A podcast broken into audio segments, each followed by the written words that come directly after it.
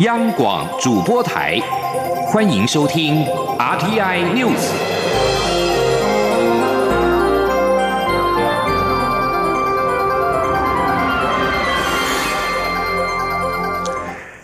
各位好，欢迎收听这节央广主播台提供给您的 RTI News，我是陈子华。蔡英文总统在今天接见了美洲和盛总堂以及各支堂首长回国参访团。总统表示，在今年八月，他率团出访过境美国期间，受到侨胞们热情的接待。他要借这个机会，特别感谢大家在海外做政府最有力的后盾。同时，总统表示，这几年国际政经情势有许多的变化，在这当中，稳健的台美关系是捍卫民主。维持印太区域和平稳定非常重要的基石。总统指出，出在过去两年多来，台美交流越来越密切，经贸关系也持续的成长。例如，台湾的中油将从美国采购两百五十亿美元的液化天然气，台塑石油化合。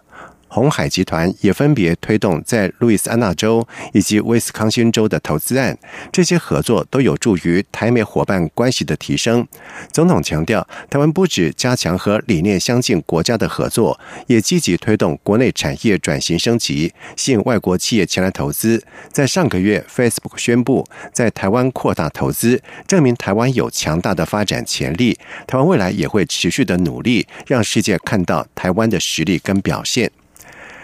台铁六四三二次普悠玛列车在二十一号发生严重的翻覆事故之后，在历经了一个星期的检讨，交通部痛定思痛，决定将线上的二十六组的倾斜式的新自强号列车，包括了十八组普悠玛号以及八组泰鲁格号，从今天开始由单驾驶改为双驾驶。交通部次长齐文忠也在上路的第一天前往视察，并且鼓励第一线司机员的士气。记者杨仁祥、吴丽君的报道。普悠马列车二十一号翻覆，造成重大伤亡后，通联记录显示，事故发生前，司机员忙于排除各种状况，而且孤立无援，根本无法专心开车。为此，交通部长吴鸿谋二十九号决定，将台铁所有二十六组倾斜式新自强号列车，包括十八组普悠马号及八组泰鲁格号，自三十号起由单驾驶改为双驾驶。交通部次长齐文忠三十号也在。上路的第一天，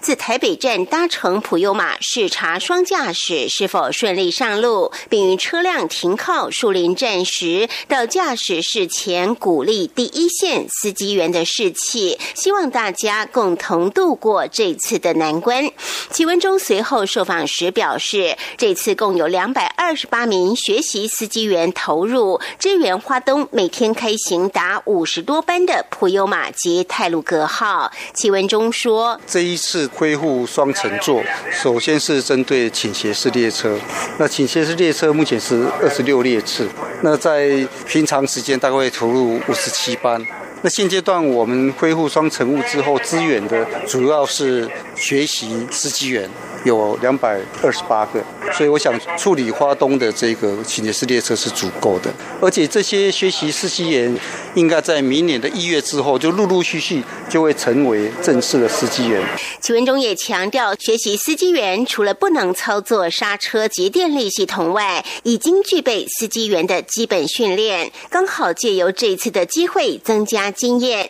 也可在 ATP 不稳定的情况下辅佐司机员做出必要的判。断及操作，未来台铁也将等列车自动防护系统 ATP 确保稳定安全后，再来检视是否继续维持双驾驶。至于其他涉及行车安全的因素，台铁也将全盘进行检讨应应，以确保悲剧不再重演。中央广播电台记者杨仁祥、吴丽君在树林的采访报道。而另外，在时任台铁局长陆杰生为普悠玛事件请辞下台之后，立委也在今天利用了国会咨询的时间，追问行政院长赖清德、交通部长吴鸿谋何时要下台负起政治责任。对此，赖清德表示，要吴鸿谋下台不是不行，但是他到职仅三个月，因此他会等行政调查资料确定之后再行决定。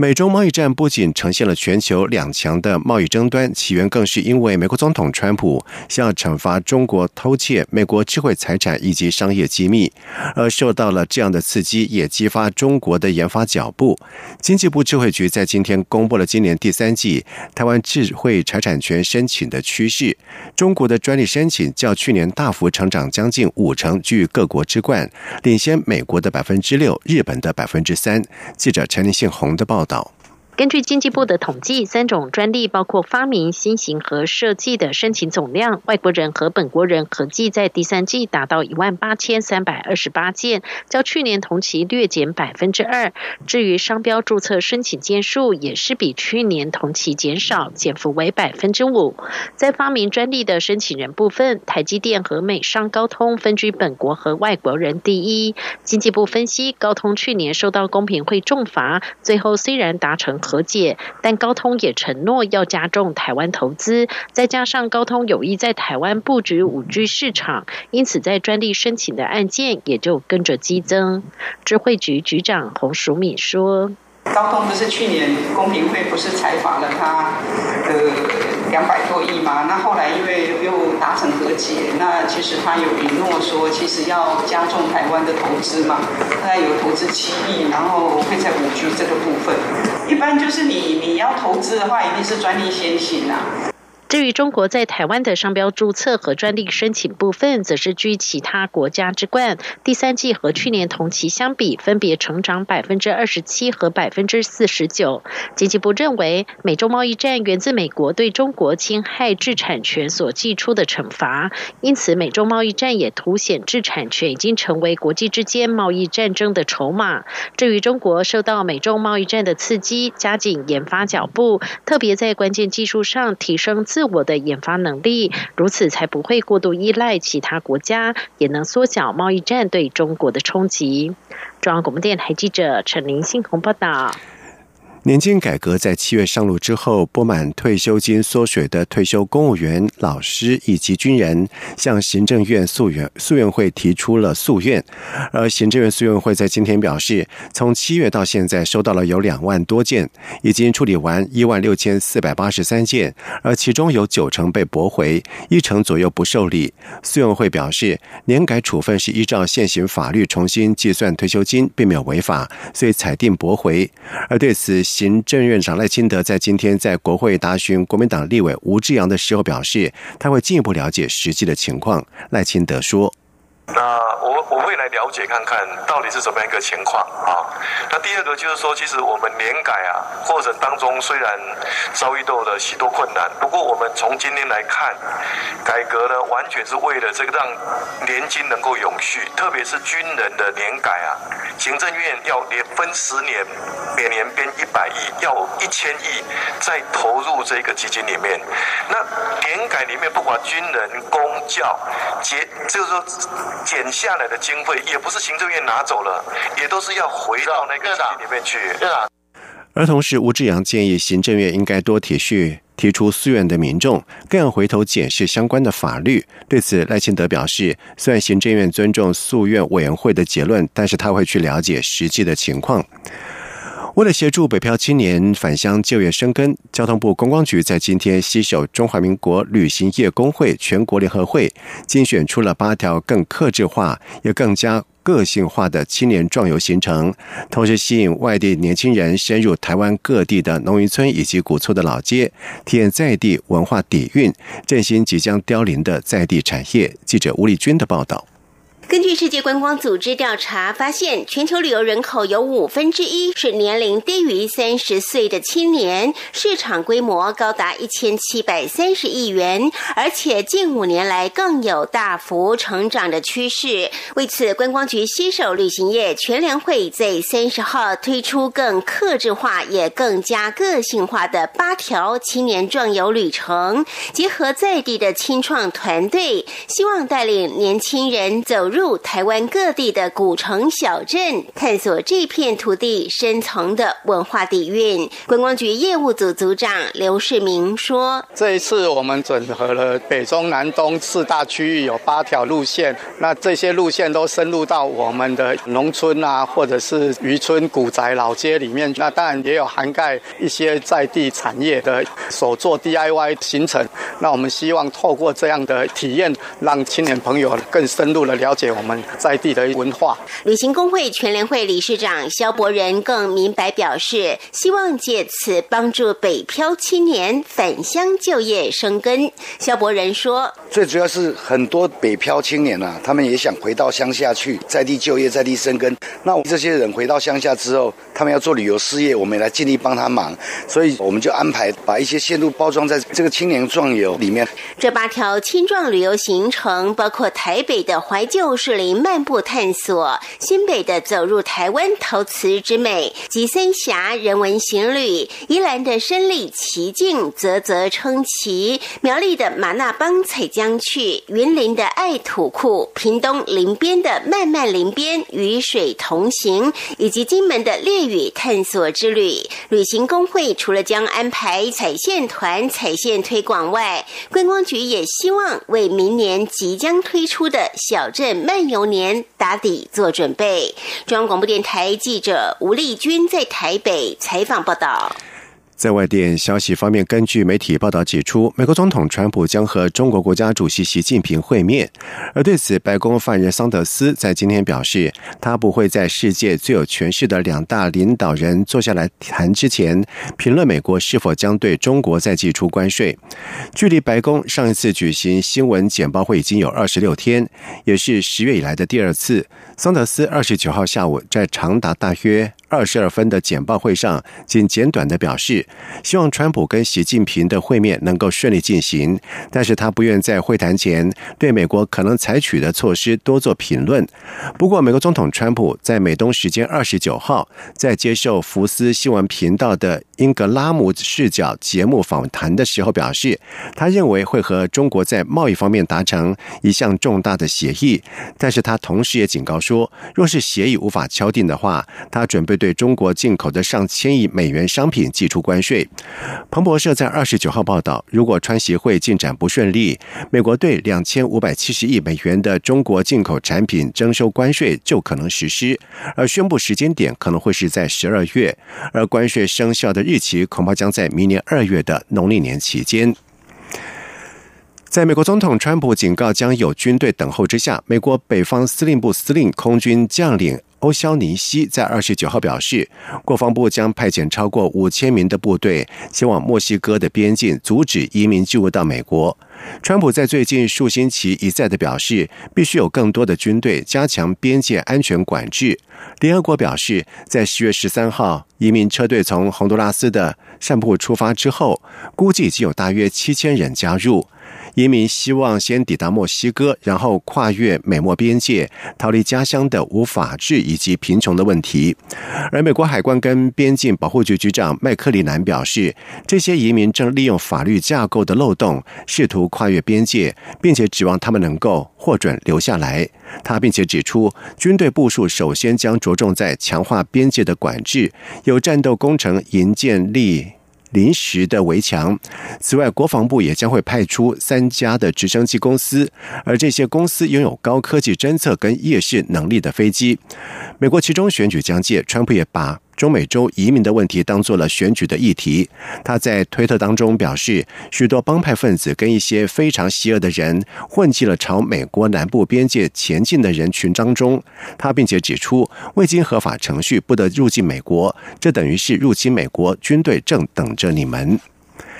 即将下台的瑞典总理勒夫文在二十九号表示，他筹组新政府的努力宣告失败。这是从上个月大选产生僵持国会之后，瑞典筹组新政府第二度的挫败。瑞典在九月九号举行大选，在极右反移民政党有所斩获的情况之下，不论是中间偏左是中间偏右的联盟，都未能在国会当中取得过半数的多数，瑞典陷入了政治僵局。而在所领导的社会民主党跟其他政党进行了两个星期的谈判之后，勒富文在二十九号告诉记者说，现在的情况不适合他筹组新政府。而勒夫文也将继续带领看守政府。不过，由于新政府结盟谈判缺乏了进展，瑞典很有可能提前大选。而瑞典将在三十号启动寻找新组阁人选的努力。以上新闻由陈子华编辑播报，这里是中央广播电台台湾之音。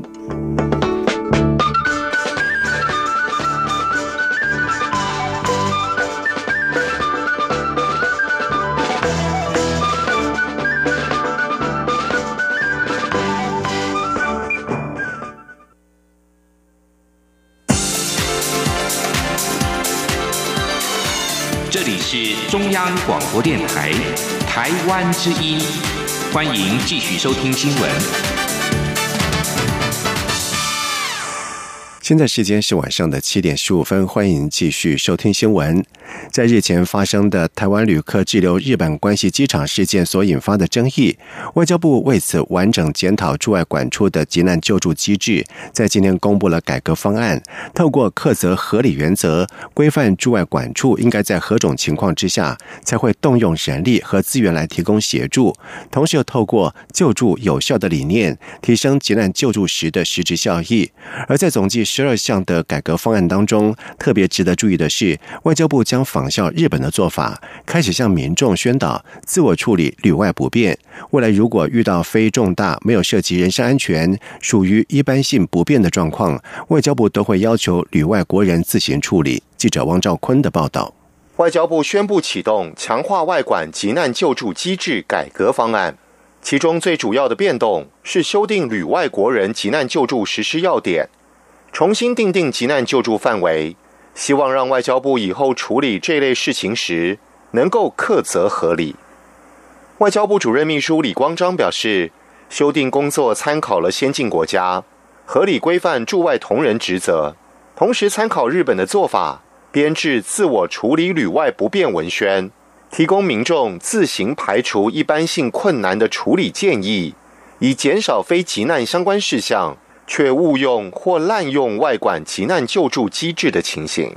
李光章说：“六万五千多通电话，真正构成急难的，就是七百多件，百分之九十七点多不是。你也看到，真正需要的人呢，塞在那边停着，这不是一个好的情况哈。一般性的、简单，你可以自己处理的，仿照日本的这种做法。”自行处理一些不便的那种。其他与克责合理有关的改革作为，还包括急难救助专线设置录音功能，落实急难救助案件分流与追踪，将桃园机场紧急联络中心定位为 call center，优化其转接功能及通报作业流程。必要时设置任务性的重大争议事件评议委员会。若遇有重大投诉争议，将邀请社会贤达人士担任外聘委员参与评议，以维护国人及外交人员应有权益，推广国人海外旅游保险概念，以强化保障旅外国人的基本权益。除了清楚定义急难救助的处理权责外，外交部另外提出救助有效的新格工作，分别是精进重大灾难紧急应变作业规范。强化应变效能，结合驻在国救灾能量，因地制宜提升外管紧急应变能量。运用简讯、Line、手机 App 等数位工具，设置平安锦囊功能，强化事前向国人警示及急难期间施予救援的效能。遭遇重大灾难时，强化驻外管处紧急支援人力的弹性调度，建立即时通讯机制。安排不同急难形态的经典案例研习课程，持续强化外管人员危机应变能力的培训，并提升解决问题的能力。而外交部未来将增加相关经费的编列，以提升紧急救援能量。中央广播电台记者王兆坤台北采访报道。年底九合一选举逐渐的逼近，台北市长候选人电视辩论也将在十一月十号下午的一点举行。公共电视表示，由于时间紧迫，将会采取申论、交叉诘问以及结论三段式来进行。预计时间是一百二十五分钟，会再进行媒体的联访。新闻部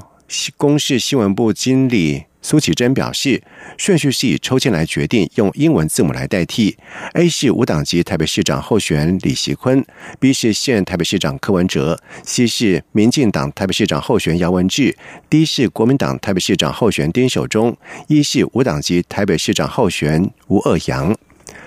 另外，台中市长的选举巷战战火是越来越热烈。台中市长林佳龙在今天是一早就前往了菜市场，透过招牌微笑以及主动握手，跟市场的民众博感情。而对手国民党籍候选人卢秀燕，则是密集受邀出席李民座谈会，来分享市政的理念。龙燕对决除了抛政见牛肉打空战之外，也勤跑基层的巷战也开始加温。记者肖兆平的报道。寻求连任台中市长的民进党籍候选人林佳龙跟挑战者国民党籍的卢秀燕，随着选情不断加温，两大阵营接地气的基层选举行程也越来越多。国民党候选人卢秀燕行程满档，从白天排到晚上，甚至有地方意见领袖自发性的举办座谈会，邀请卢秀燕说明市政理念。三十号晚上就前往升格台中市前的旧县区乌日，在当地庙宇举行李明座谈会。卢秀燕竞选总部发言人吴黄生表示，这种由下而上举办的座谈会场次，统计以来起码就超过三百场。过程中，除了感受到民众有想换党执政的需求外，也参考了许多市政建议。他说：“这个所谓地方的说明会，问问市政的说明会，或者是说地方的座谈会，基本上都是地方的士绅，就是咱公系中逃狼啊，嗯，哎，地方的士绅啊，要角啊，嗯，他主动跟委员做联系，然后他希望帮委员办，那配合议员，那我们就一起来办，然后委员就过去那边哈，跟。”跟大家讲述他市长的理念很正。面对卢秀燕请跑基层、力拼连任的林佳龙也不敢大意。三十号一早就前往太平第一公有市场，跟摊商还有乡亲博感情。现场摊商除了送上菜头、肉粽表示祝福外，也肯定市府协助公有菜市场改善设备环境。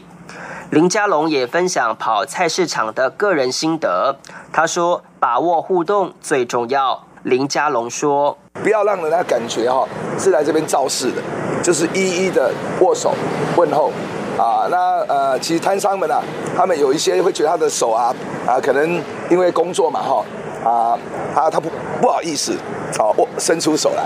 啊。那基本上我们都会主动啊，说拍拍他的肩膀。”啊，说大家呃，平常就已经都啊很支持啊，我们政府的政策，那在选举的时候再冲刺一下，啊，让透过市场来这个传播啊，是最快速啊有效的方法。林佳龙表示，选战进入冲刺阶段，未来早上他会尽量到市场争取民众支持。而卢秀燕则是延续地方座谈会的热潮，与选民保持沟通。两大阵营随投票日越来越近，选举巷战也跟着越来越热。中央广播电台记者肖兆平采访报道。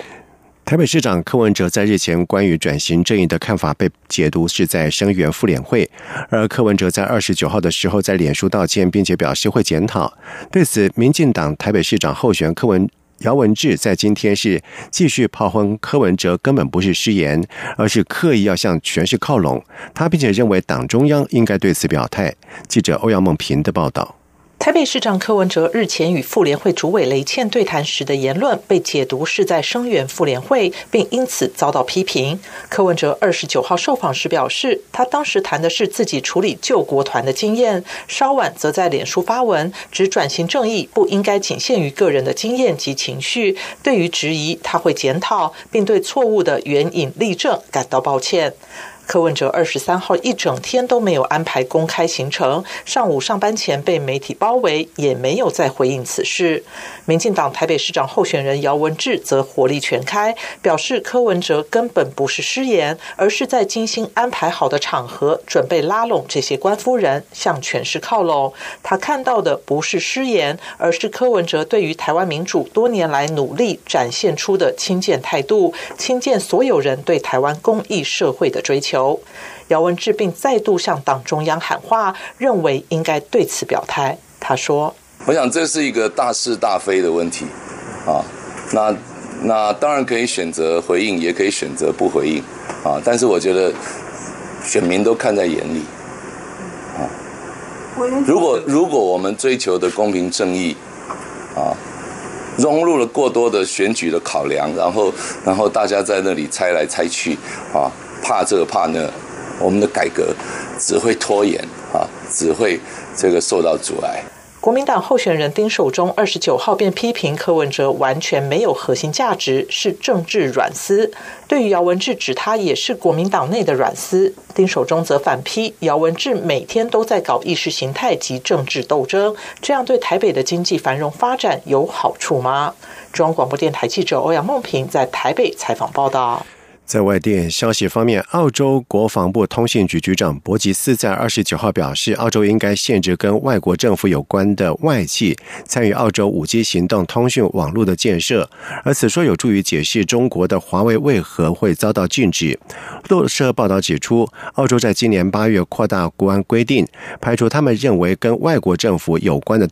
电信设备供应商，而在政策公布之后，华为技术有限公司就表示，他们无法参与澳洲五 G 网络的建设。而这件事件也导致了坎培拉跟中国关系的恶化。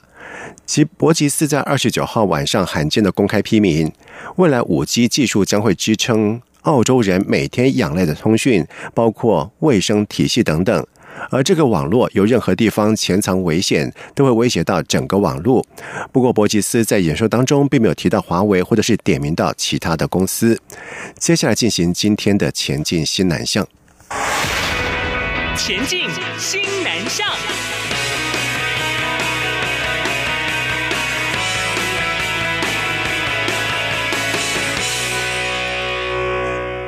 政府强力推展新南向政策，对于青年学子的未来规划也造成了影响。金车文教基金会在今天就公布了一项问卷调查结果，有六成七的学子愿意或考虑在未来到东南亚就学或者是工作，而其中大学生的意愿更高达八成。但是矛盾的是，只有一成五的学生觉得英语以外最需加强的语言就是东南亚语，多数人反而选择了日语。学者认为，这样的结果显示出。学用落差。记者陈国维的报道。